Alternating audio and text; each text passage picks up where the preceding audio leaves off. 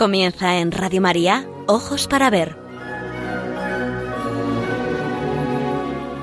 Con la dirección de Andrés Jiménez y Santiago Arellano.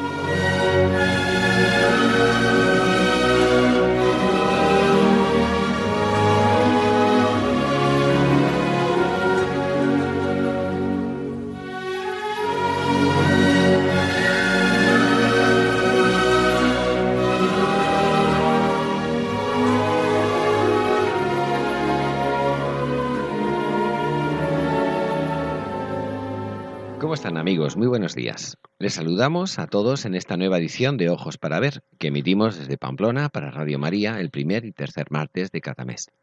Como saben, es un programa realizado por Santiago Arellano y Andrés Jiménez y cuenta con el control técnico y la ayuda moral de nuestro querido amigo Miguel Ángel Irigaray. Nos dirigimos a todos ustedes con un deseo principal, aprender a mirar para aprender a vivir.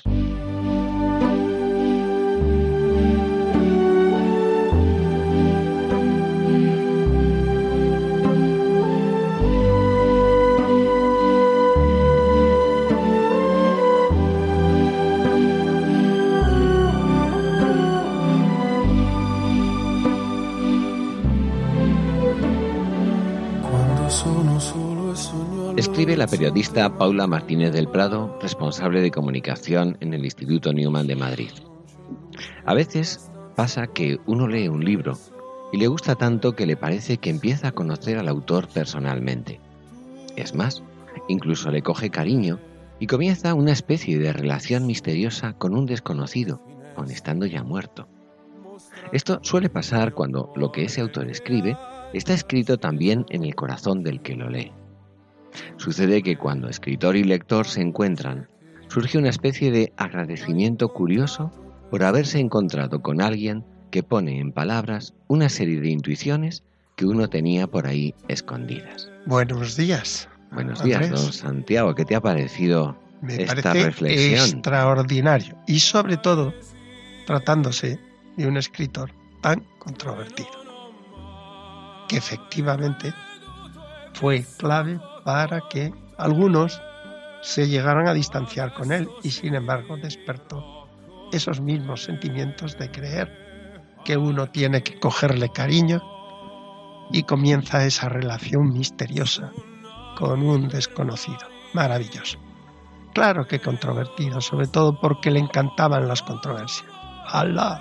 Así es. Claro.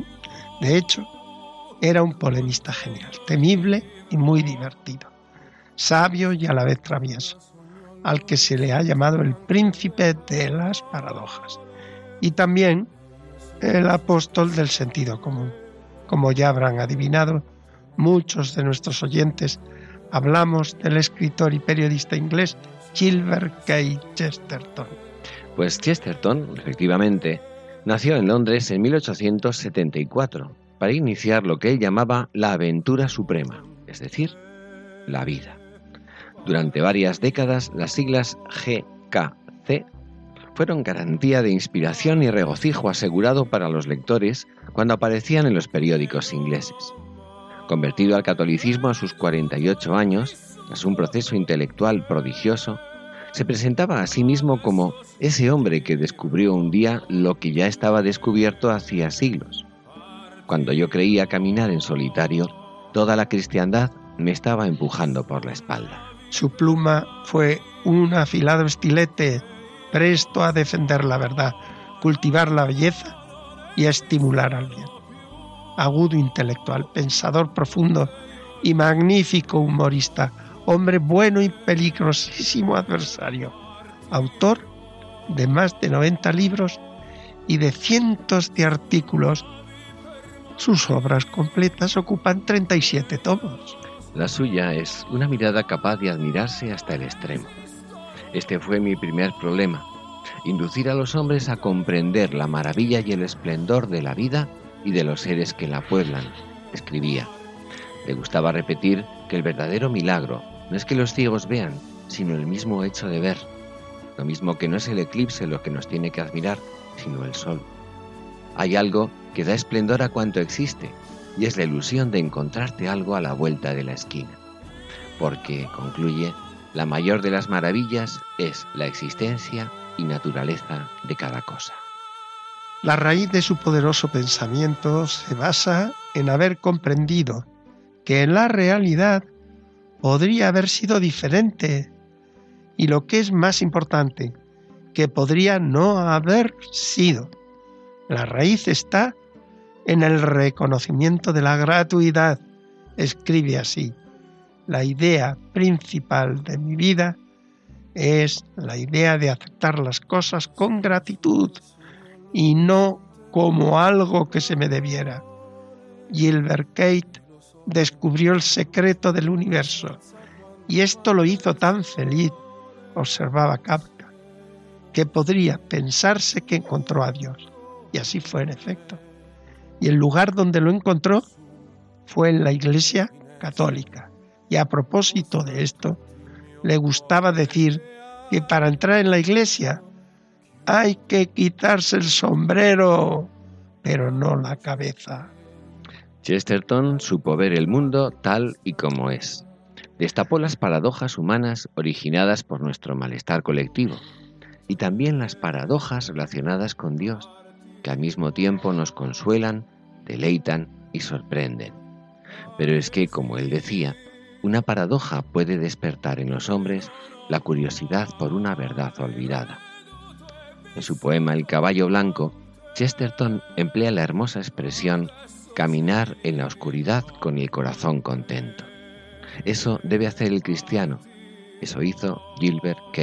Chesterton.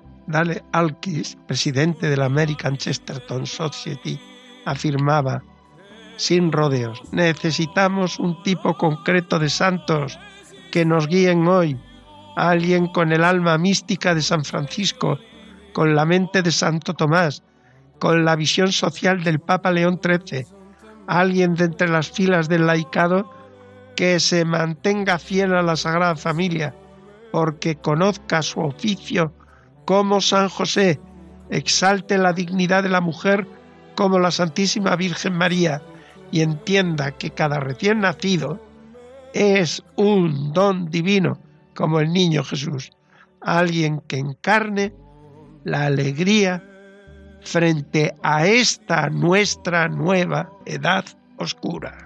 Este hombre que fue Gilbert K. Chesterton murió el 14 de junio de 1936 en Buckinghamshire, Inglaterra.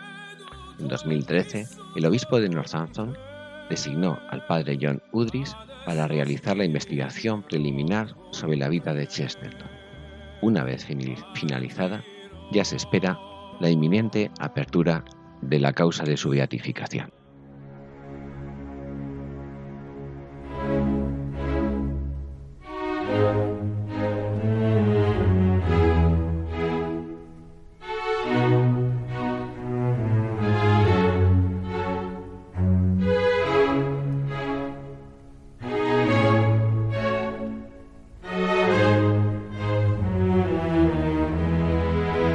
Para ver, el don de la belleza.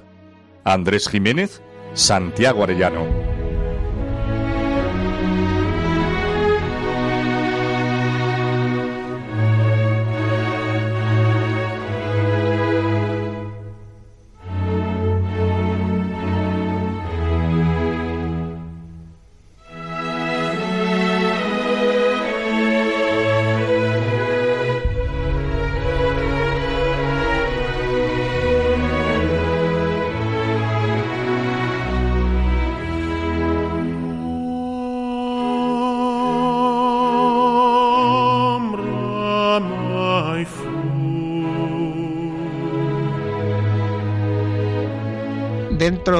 Voluminoso conjunto de artículos periodísticos, ensayos, novelas, poesía escrita por Chesterton, hemos elegido como muestra del don de la belleza un pequeño fragmento de la novela La esfera y la cruz.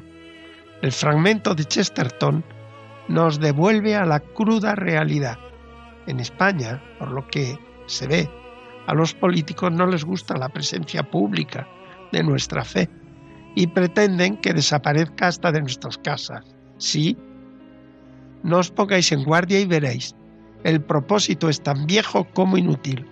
La esfera y la cruz, novela genial, ilustra a modo de fábula lo que sucede cuando alguien rechaza el cristianismo como fermento de la sociedad y guía de la existencia. Aunque como argumento central se nos van a narrar las peripecias de dos personajes que han decidido batirse en duelo por la blasfemia proferida por uno de ellos contra la Virgen, la obra comienza con un viaje fantástico por los cielos de Londres en el que Lucifer, el sabio Lucifer, y el enjuto monje Miguel vislumbran entre nubes la cúpula de la Catedral de San Pablo, una esfera redonda rematando en una cruz.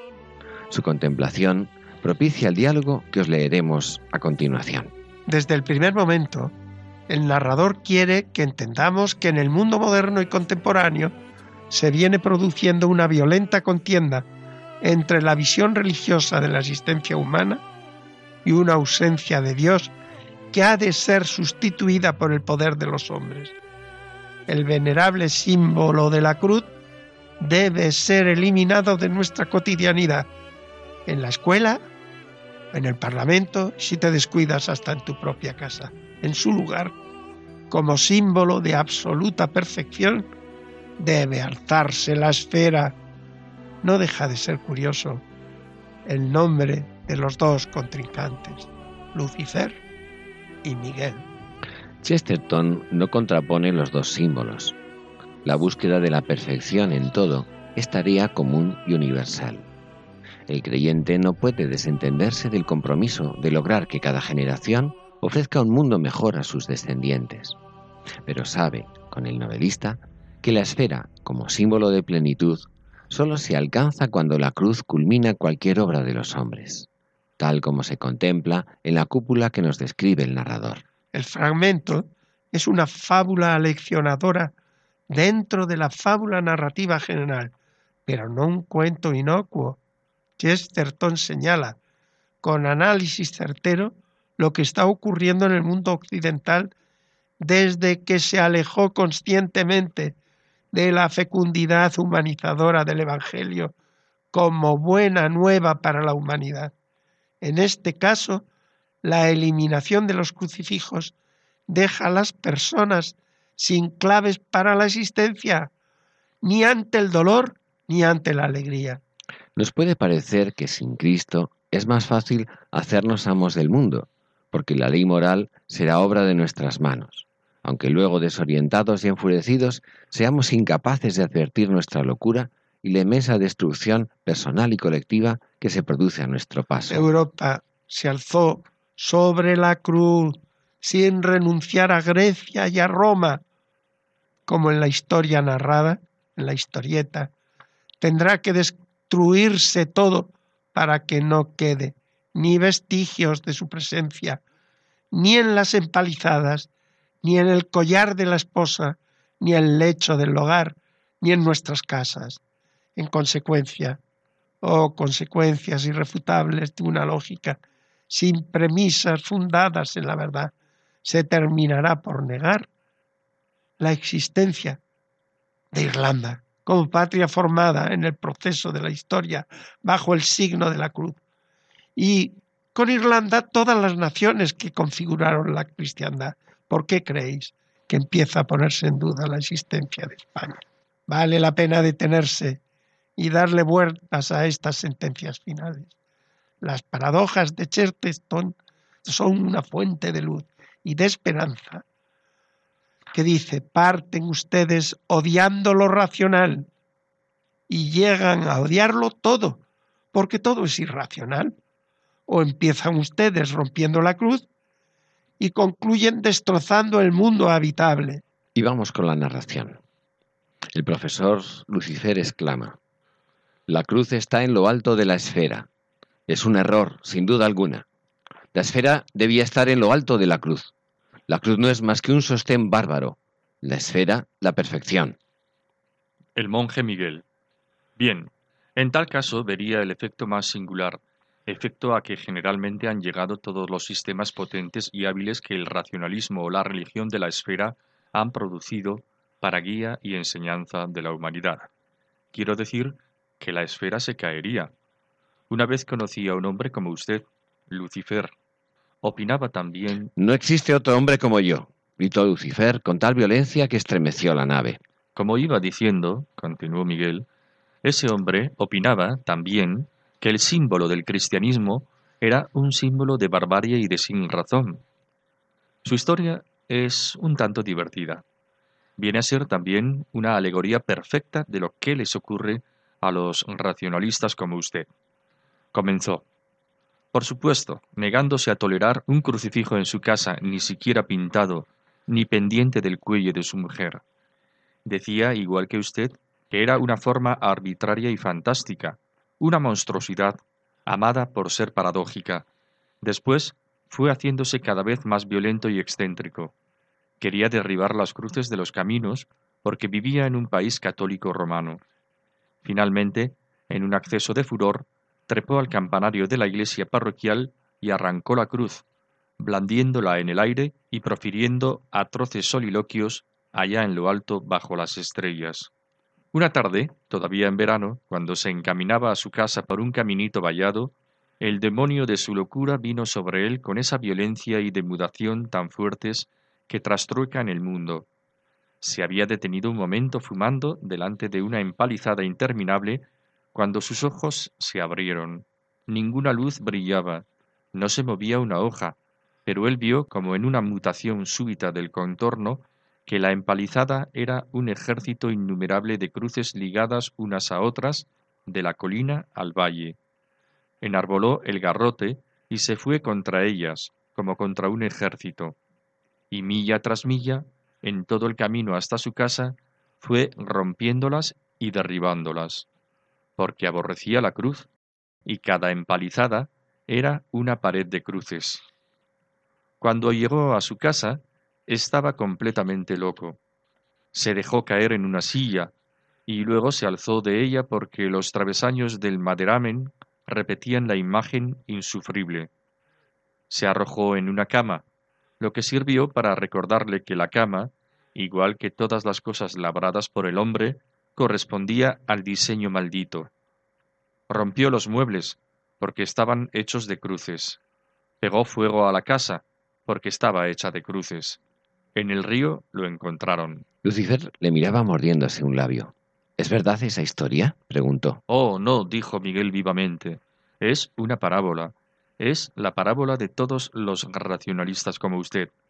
Empiezan ustedes rompiendo la cruz y concluyen destrozando el mundo habitable.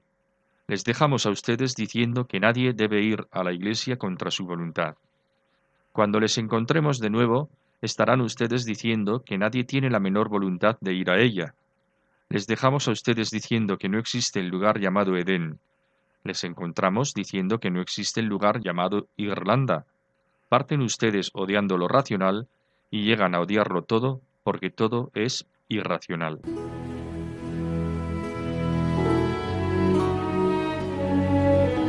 Aprender a mirar. Ojos para ver. Radio María.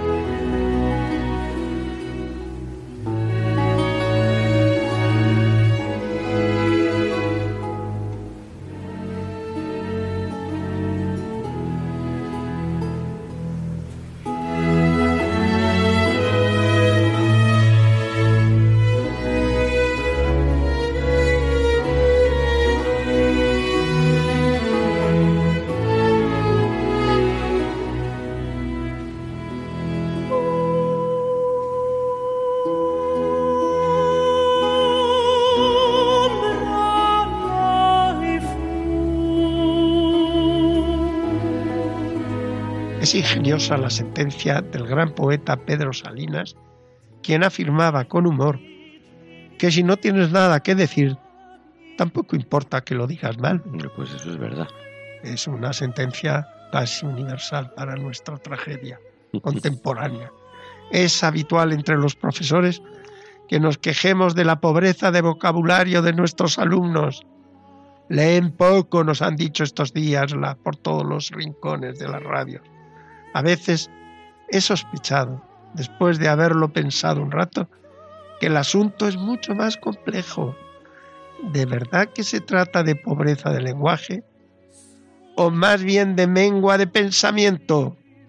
no son dos referentes opuestos, sino que están íntimamente relacionados. Ciertamente son la cara y el envés de una misma realidad. Santa Teresa, de quien se dijo por su modo llano de escribir que tenía un estilo ermitaño, era capaz de pasarse cavilando toda la noche y rehacer a la mañana una carta porque una palabra le parecía poco precisa para el matiz que quería suscitar en su destinatario. Era consciente del poder de la palabra, y no precisamente por su sonoridad, sino por su significado.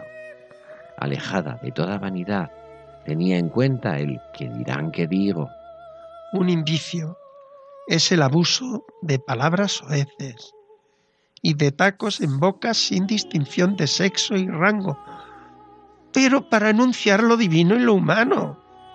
No digo muletillas intercaladas para aliviar el cansancio de un enunciado largo, de largo, y aún de corto recorrido, sin ningún miramiento ni decoro ni al pudor.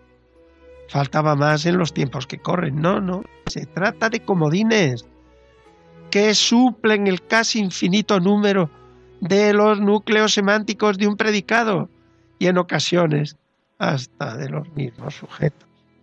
Ay, Dios mío, no me atreveré nunca a decirlo, pero a ustedes les resuenan los oídos expresiones. A mí eso, a mí eso, eh, el contexto suele aclarar el significado del eso. Pero es más difícil descubrir con precisión exactamente lo que se pretende aseverar en el predicado. Supongamos que eso se refiere a quedar despedido de un empleo o, a una curva peligrosa a la que corrigen su riesgo o a la que un amigo tenga que tragarse la opinión o un postre. Bueno, entendemos el hablante que no es partidario, claro, con esa expresión, como en el chiste percibimos su sentimiento de rechazo, pero no ha emitido un juicio fruto de su reflexión. De esta manera podemos habituarnos a actuar y decidir por impulsos de lo apetitivo y del gusto. No hablan mal porque emplean muchos tacos, hablan mal porque no dicen nada, no precisan el significado de lo que quieren transmitir. Todo lo más se reducen a manifestar y lo voy a llamar noblemente.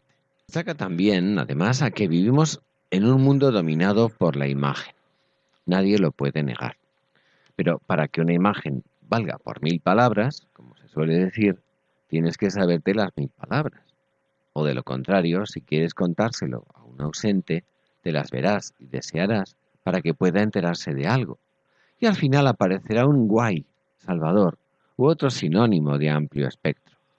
El lenguaje es el instrumento más asombroso del que se dotó al ser humano, distintivo de su identidad.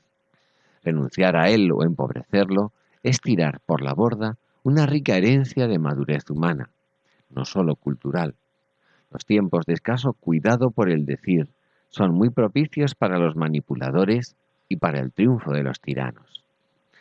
Chesterton, en una ingeniosa y sorprendente novela que hemos citado hace un momento, La esfera y la cruz, nos plantea estas cuestiones. Dice así, ¿por qué no discutir por una palabra? ¿Para qué sirven entonces las palabras si no tiene sentido discutir por ellas? ¿Por qué hemos de elegir entonces una palabra en vez de otra si da lo mismo cual utilicemos? Si usted llama chimpancé a una mujer en vez de ángel, ¿no cree que hay motivo para discutir por una palabra? Si no está dispuesto a argumentar a favor del uso de una palabra u otra, entonces, ¿de qué va a argumentar? ¿Pretende usted acaso demostrar el valor de las palabras limitándose a mover las orejas? La Iglesia y los herejes siempre han discutido por el valor de las palabras, precisamente porque son las únicas cosas por las que realmente vale la pena discutir y hasta luchar. Es posible que alguien, no tú precisamente tú, sosegado oyente, nos espete a bote pronto. A mí ese Chesterton y sus afirmaciones me cualquier brutalidad o cualquier desabrupto. Yo le recomendaría con más ahínco que no se cierre a la buena fortuna de leer este libro, pues aunque no le conduzca a modificar su improperio inicial, podrá comunicarse con otros dejándoles claro que la cabeza que lleva sobre los hombros le es al menos tan útil como cualquier otro aditamento de nuestro cuerpo y además podrá decirlo bien.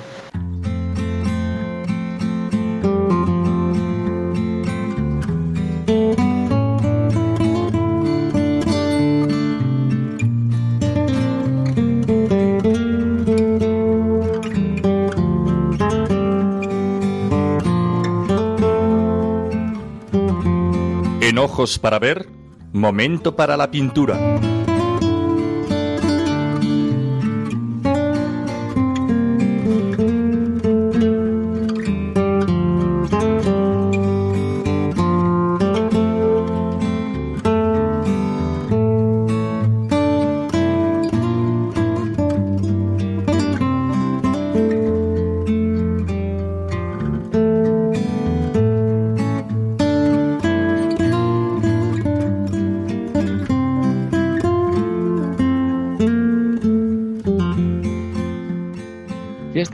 Era también un gran dibujante y caricaturista.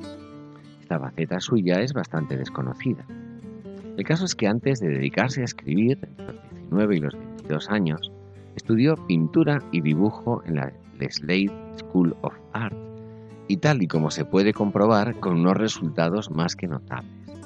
Se volvió muy diestro como dibujante y además muy rápido, y llegó a contribuir con ilustraciones tanto a sus propias obras como es el caso de Barba Gris en escena, como a los libros de su íntimo amigo Hilaire Belloc, escritor, historiador y católico genial y convencido en medio de una Inglaterra victoriana y cada vez más descreída. Por ejemplo, Emmanuel Burden, la primera novela de Belloc, contaba con 34 ilustraciones de Chesterton. Otras, como El soneto y El caballo, cuentan con geniales ilustraciones suyas también.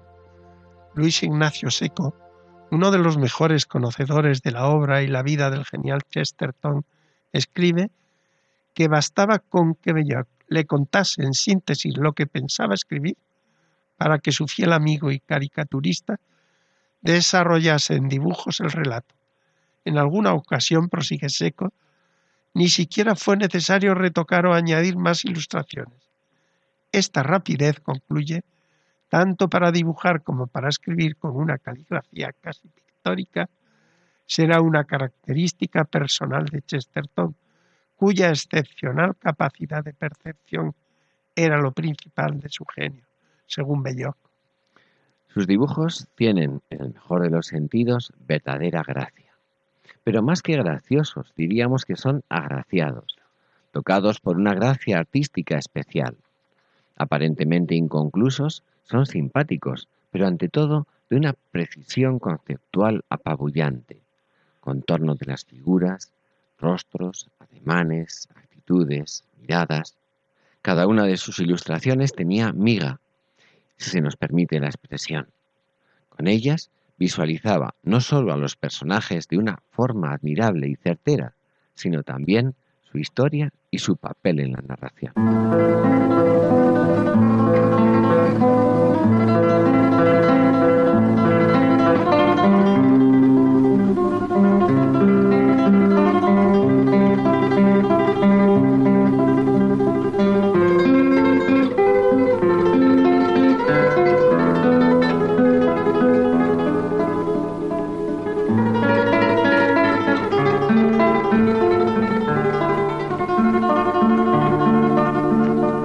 Momento para la poesía.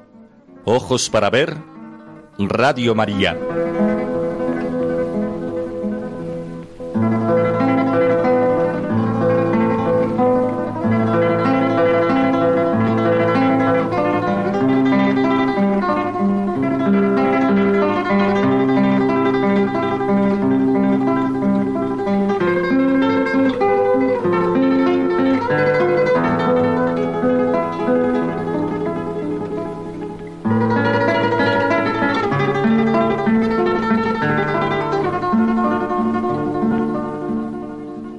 De Chesterton como poeta nos obliga a recordar uno de los poemas más bellos y conocidos que escribió en honor de España, Lepanto. en 1911, digno de figurar al menos en nuestras antologías escolares. Hemos elegido la versión que Borges publicó en 1938, en el primer número de la revista argentina Sol y Luna, muy lograda en cuanto al ritmo y al juego formal de las aliteraciones, aunque nunca una traducción puede alcanzar la belleza del original. A algunos podrá parecer el poema políticamente incorrecto por tender a mirar al mundo islámico, para nosotros, paradójicamente, con mayor cercanía y comprensión. En algunos aspectos, España, Europa y el mundo occidental se encuentran con respecto al mundo islámico en una tensión política en cierto modo semejante a la que se vivía en 1571. Como historia, seguirá siendo un acontecimiento admirable y en cuanto a nuestro tiempo, una lección para la vida. Es el espíritu de los pueblos y en ese acontecimiento la fe y protección de la Virgen María, que trajo la victoria contra todo pronóstico humano. Las circunstancias históricas eran tan graves que San Pío V convocó a los reinos cristianos a una cruzada contra el turco, pidiendo en una mano la espada y en la otra el rosario como arma capaz de vencer la fuerza de las naves del sultán otomano, hecho que narra el poema. En 1571, el turco amenazaba no solo las costas italianas, sino que pretendía tomar la mismísima Roma. Cervantes, como sabemos, calificó aquella batalla como la más memorable y alta ocasión que vieron los pasados siglos ni esperan ver los venideros. Chesterton centra el poema en la exaltación de la libertad contra el destino, de la virtud de la fortaleza frente a cualquier esclavitud o sometimiento, del héroe frente al tirano. Es admirable la presencia de don Juan de Austria como la reencarnación de los héroes míticos de las antiguas cruzadas. Dice, es el que no dice Kismet, es el que no conoce el destino, es Ricardo, es Raimundo, es Godofredo que llama, y al mismo tiempo es prototipo del caballero por excelencia de la cristiandad amenazada. Curiosamente, el caballero Don Quijote de la Mancha que inspiró al soldado Miguel de Cervantes cuando con tanto heroísmo sirvió a tan hidalgo señor. Por un lado, el poderío, lujo, la vanidad y autosuficiencia del sultán de Estambul por todos temido. Por el otro, don Juan, Juan de Austria, caballero solitario que acude al combate. El inicio del poema no puede ser más admirable. Blancos los surtidores en los patios del sol, el sultán de Estambul se ríe mientras juegan. Como las fuentes es la risa de esa cara que todos temen, y agita la boscosa oscuridad, la oscuridad de su barba, y enarca la media luna sangrienta, la media luna de sus labios, porque el más íntimo de los mares del mundo los acude en sus barcos. Han desafiado las repúblicas blancas por los cabos de Italia, han arrojado sobre el león del mar el Adriático, y la agonía y la perdición abrieron los brazos del Papa que pide espadas a los reyes cristianos para rodear la cruz, y solo un príncipe sin corona, el último caballero de Europa, toma las armas, el último rezagado trovador que oyó el canto del pájaro. Describe Chesterton el movimiento de los dos ejércitos hasta embarcar en sus respectivas naves.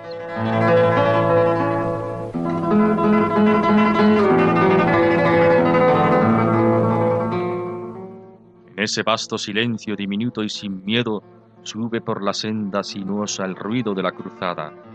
Mugen los fuertes gongs y los cañones retumban. Don Juan de Austria se va a la guerra. Forcejean tiesas banderas en las frías ráfagas de la noche.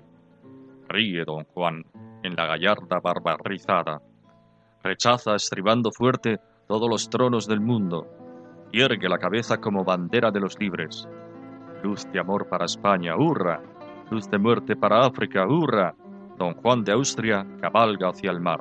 mueve el enorme turbante en el regazo del aurín mortal, su turbante que tejieron los mares y los ponientes, sacude los jardines de pavos reales al despertar de la siesta y camina entre los árboles, y es más alto que los árboles, y a través de todo el jardín la voz es un trueno que llama a Adrael el negro, y a Ariel, y al vuelo de Amón, genios y gigantes, múltiples de alas y de ojos, cuya fuerte obediencia partió el cielo cuando Salomón era rey.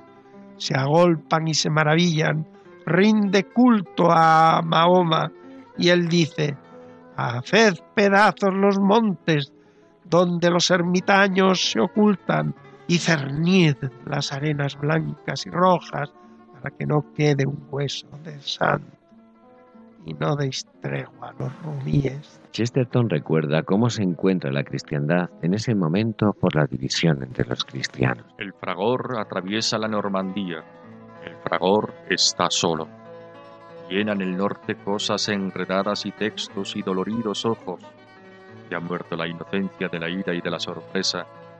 Y el cristiano mata al cristiano en un cuarto encerrado y el cristiano teme a Jesús que lo mira con otra cara fatal, y el cristiano abomina de María que Dios besó en Galilea.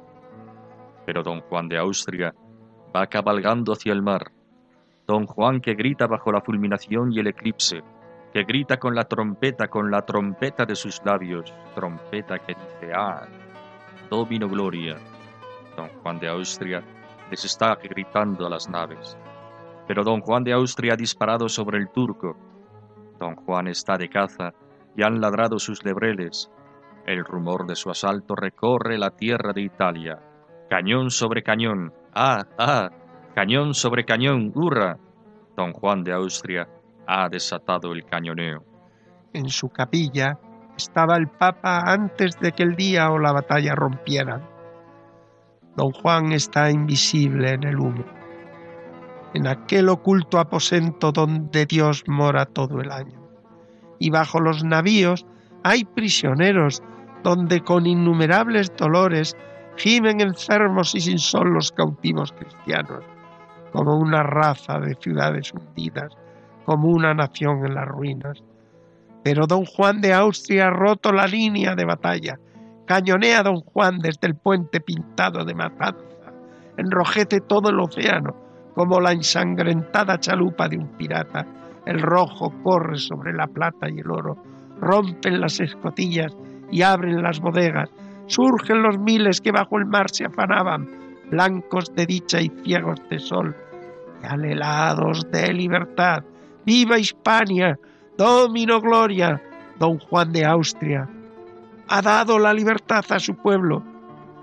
Cervantes, en su galera, envaina la espada.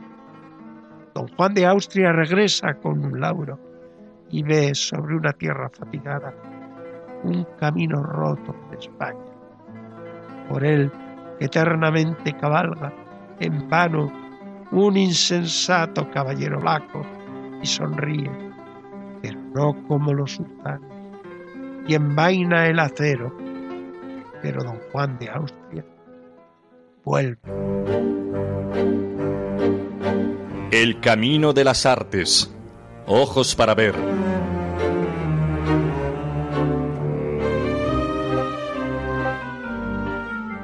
El padre Brown es sin duda el personaje más conocido salido de la pluma de Chesterton. Se trata de un cura católico de apariencia ingenua, pero cuya agudeza psicológica lo convierte en un formidable detective.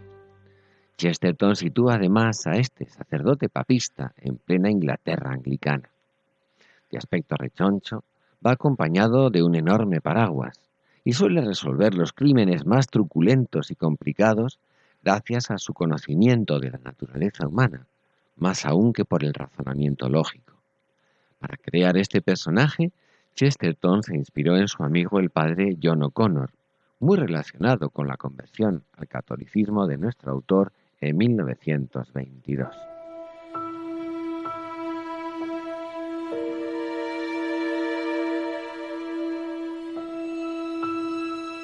hizo su primera aparición en 1910, en la historia titulada La Cruz Azul y continuó a lo largo de cinco volúmenes de historias cortas, que llegan a más del medio centenar y concluyen en 1935. Se ha dicho con cierto fundamento a que diferencia de Sherlock Holmes, los métodos del padre Brown tienden a ser más intuitivos que deductivos, pero esa intuición tiene mucho que ver con su formación teológica católica y sobre todo con su dedicación al confesionario. Él mismo explica así su método en el secreto del padre Brown. Verá usted, yo los he asesinado a todos por mí mismo. He planeado cada uno de los crímenes muy cuidadosamente. He pensado exactamente cómo pudo ser hecho algo así y con qué disposición de ánimo o estado mental pudo un hombre hacerlo realmente. Y cuando estaba bastante seguro y sentía exactamente como el asesino mismo, entonces por supuesto sabía de quién se trataba. En la Cruz Azul, cuando es interrogado por el malhechor Flambeau, quien se ha disfrazado de sacerdote, acerca de cómo un cura ha podido adquirir tal conocimiento de todo tipo de crímenes desastrosos, él responde, Nunca se le ha ocurrido pensar que un hombre que casi no hace otra cosa que oír los pecados de los demás no puede dejar de estar al corriente del mal de la humanidad. Un ejemplo de su peculiar perspicacia aparece en la misma historia, cuando explica a Flambeau cómo descubrió que éste no era un auténtico sacerdote. Usted atacó a la razón, y eso es mala teología. Sin lugar a dudas, la lectura de las historias del padre Brown es una de las mejores formas de iniciarse en la lectura de Chesterton. Pero hemos traído a este simpático curita esta sección porque también ha sido llevado a la pantalla del cine y televisión. El primer rostro que toma prestado el padre Brown para asomarse a las pantallas es el de Walter Connolly en la película Father Brown Detective de Edward Sedgwick en 1934, una de las pioneras del cine sonoro. Por lo demás, dicho sea de paso, a Chesterton no le habían agradado mucho las primeras andanzas del cinematográfico, perdón, del cinematógrafo, aquel cine mudo de altísimas velocidades, pero sí conoció esta primera versión de su cura detective, y entonces se reconcilió y le sorprendió gratamente. La historia está basada en la Cruz Azul. Veinte años más tarde se estrenó El Detective, con un elenco formidable encabezado nada menos que por ser Alec Guinness, que personificó al padre Brown, y Peter Finch, que puso rostro a Flambeau, en otra versión del relato de la Cruz Azul, esta vez bajo la dirección de Robert Hammer. El resultado fue una estimable comedia de misterio con un guion ingenioso y divertido, y un Guinness que exprime todo el jugo cómico de cada situación. El rodaje de la película tuvo además importancia porque coincidió con el primer paso del actor hacia la fe católica. En televisión encontramos en los años 70 una notable serie de 13 episodios protagonizada por un buen Kenneth Moore, correctamente guionizada sin duda la más conocida hasta hace poco. Entre 1966 y 1973, Joseph Meirat interpretó al padre Brown en una coproducción austroalemana con un total de 39 episodios. Y finalmente, desde el 14 de enero del 2013, el actor Mark Williams interpreta al personaje del padre Brown en la serie británica Father Brown, que ha gozado de gran éxito. Está inspirada en los relatos de Chesterton, pero se sitúa en un pequeño pueblo de Inglaterra a principios de los años 50 e introduce notables novedades que lo diferencian del personaje original y, por supuesto de la genialidad de su creador. La música de la serie que venimos escuchando de fondo está compuesta por David Wisserman y tiene el nombre de Father Brown Ten.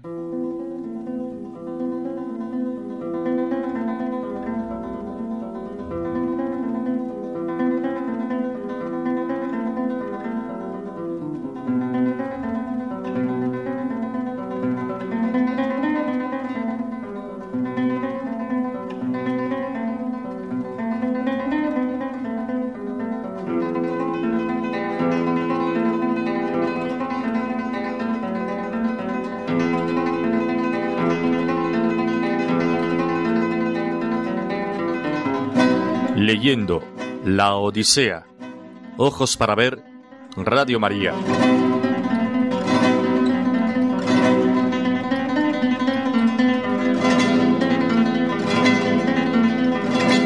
Tales fueron sus palabras, y negra nube de pesar envolvió a Laertes, que tomó ceniza con ambas manos y echóla sobre su cabeza cana, suspirando muy gravemente. Conmoviósele el corazón a Odiseo. Sintió el héroe aguda picazón en la nariz al contemplar a su padre, y dando un salto, le besó y le dijo, Yo soy, oh padre, ese mismo por quien preguntas, que tornó en el vigésimo año a la patria tierra.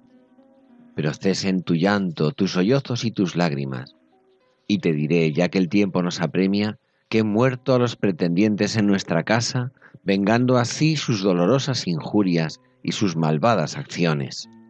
Laertes le contestó diciendo, Pues si eres mi hijo Odiseo que ha vuelto, muéstrame alguna señal evidente para que me convenza. Primeramente vean tus ojos la herida que en el Parnaso me hizo un jabalí con su blanco diente, cuando tú y mi madre venerada me enviasteis al autólico, mi caro abuelo paterno, para recibir los dones que al venir acá prometió hacerme.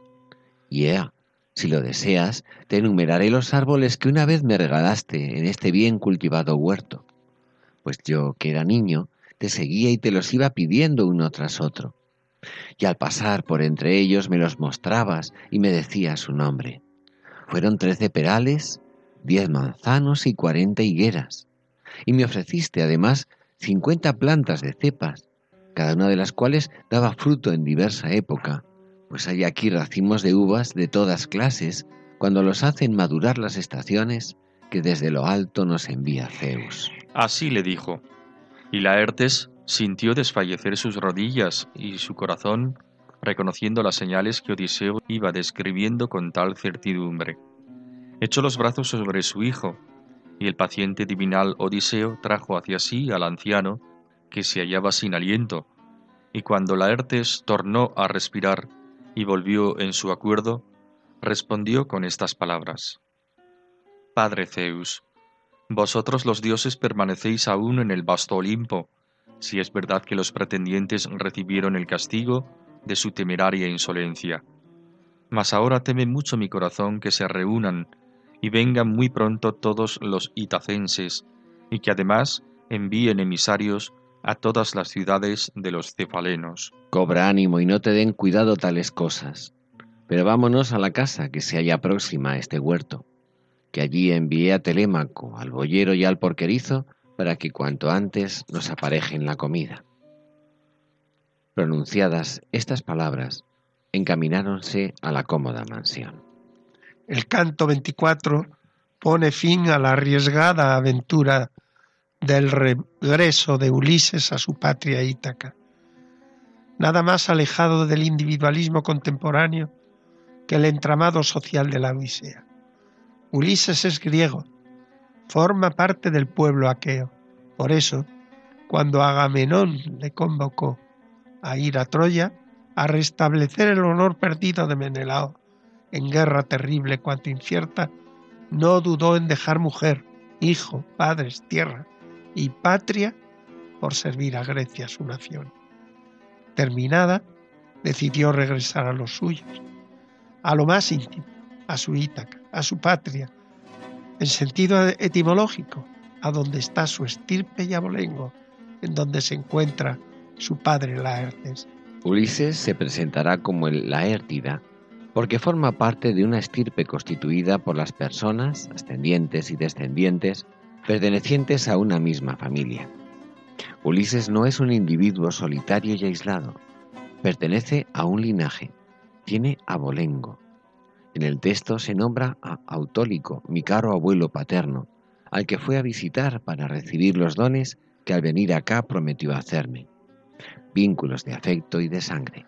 Por esto, el regreso es la narración del reencuentro con todos los que forman parte de su persona, desde su perro Argos al porquerizo, a la nodriza, a su hijo, a su esposa y finalmente a su padre. Ítaca no es un espacio geográfico donde Ulises tiene sus posesiones. Ítaca es una comunidad donde las relaciones de servicio, laborales, sociales, se cimentan en el afecto. Es una familia patriarcal entrelazada con otros clanes familiares que necesitan de una autoridad común. Ulises es el primero entre los iguales al que se le asigna el papel de rey. Es el valedor de la justicia. El reencuentro con Laertes es conmovedor. Ulises en su descenso al Hades ya sabe que a causa del dolor de ausencia perdió a su madre. La deplorable situación de abandono de su padre, desilusionado de todo, malviviendo día a día, perdida la esperanza de encontrar a su hijo, nos mueve a lástima, pero al mismo tiempo es un canto al sentido profundo que supone toda paternidad, vinculada siempre al crecimiento y protección del hijo.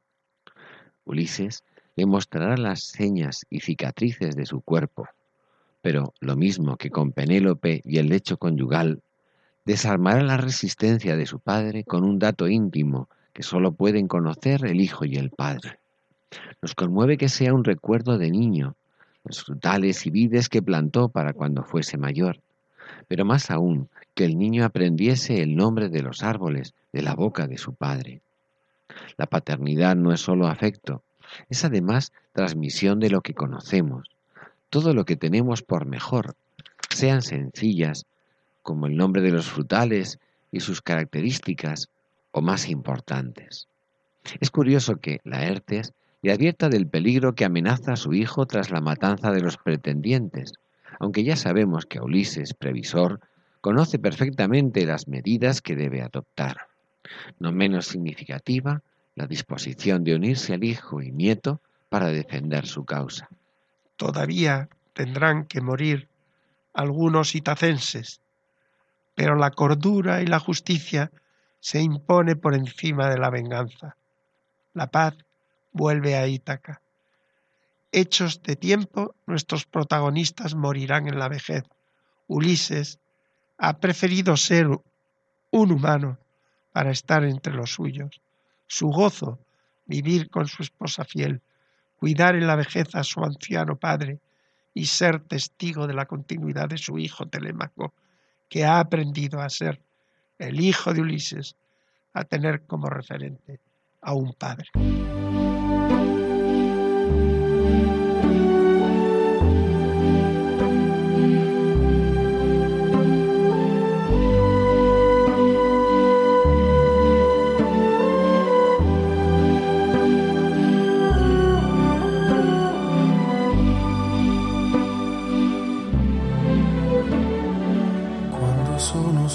Nos despedimos ya de nuestros oyentes. Esperamos que el programa haya sido de su agrado y le recordamos que el contenido del mismo, tanto en su formato gráfico como sonoro, puede encontrarse en la dirección electrónica www.labellezaquesalva.es. Así que a todos muy buenas tardes y que tengan un hermoso día.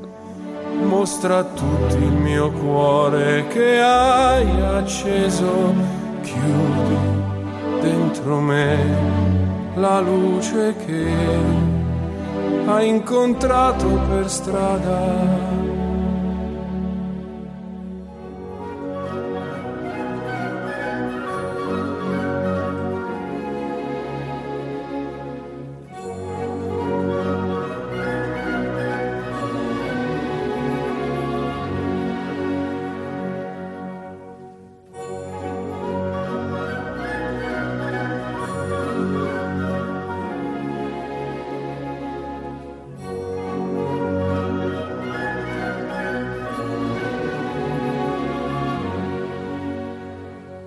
Finaliza en Radio María, Ojos para Ver.